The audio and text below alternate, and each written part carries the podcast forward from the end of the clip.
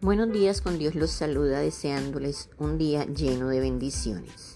En casi toda nuestra vida nos toca irnos despidiendo de muchas personas, animales y cosas que han representado para nosotros algo muy especial. Es supremamente natural aquellos vacíos que quedan al despedirnos o separarnos de los que han formado parte de nosotros. El aprender a decir adiós, el despedirnos, son tragos que nos toca tomar, queramos o no. Toca decir adiós a los que se van muriendo, toca decir adiós a los animales que se van o toca dejarlos ir.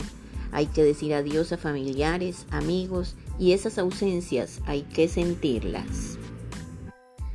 Así aprendemos a valorar todo aquello que tenemos y que forma parte de nosotros mismos. Es necesario, lo creamos o no, hacer sentir nuestra ausencia. Estamos tan acostumbrados a tener cerca y a nuestra disposición todo aquello que decimos querer que vamos perdiendo el sentido de valorar a quienes tenemos. Nos predisponemos con cosas elementales, pequeñas, nos incomodan detalles, palabras, hechos de aquellos que tenemos más cerca. Pretendemos que piensen y actúen como nosotros queremos y eso es absurdo.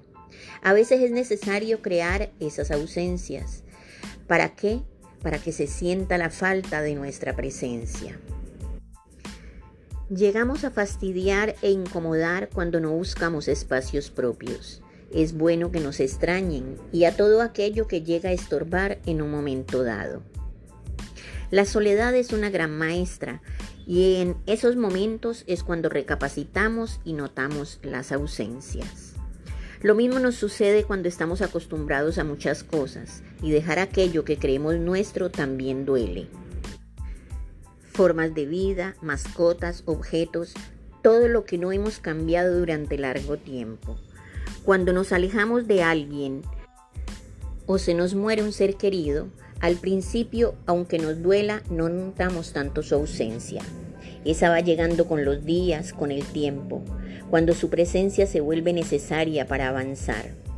Pero es bueno hacer sentir que ya no estamos allí, que nuestra disposición ya no está y es allí precisamente que se siente el vacío que ha quedado.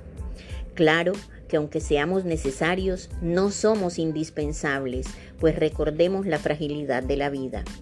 Pero cuando nuestra presencia, nuestros esfuerzos y nuestra compañía ya no son necesarios o crees que no lo son, empiezas a sentir la ausencia y la necesidad de volver a tenerlos cerca.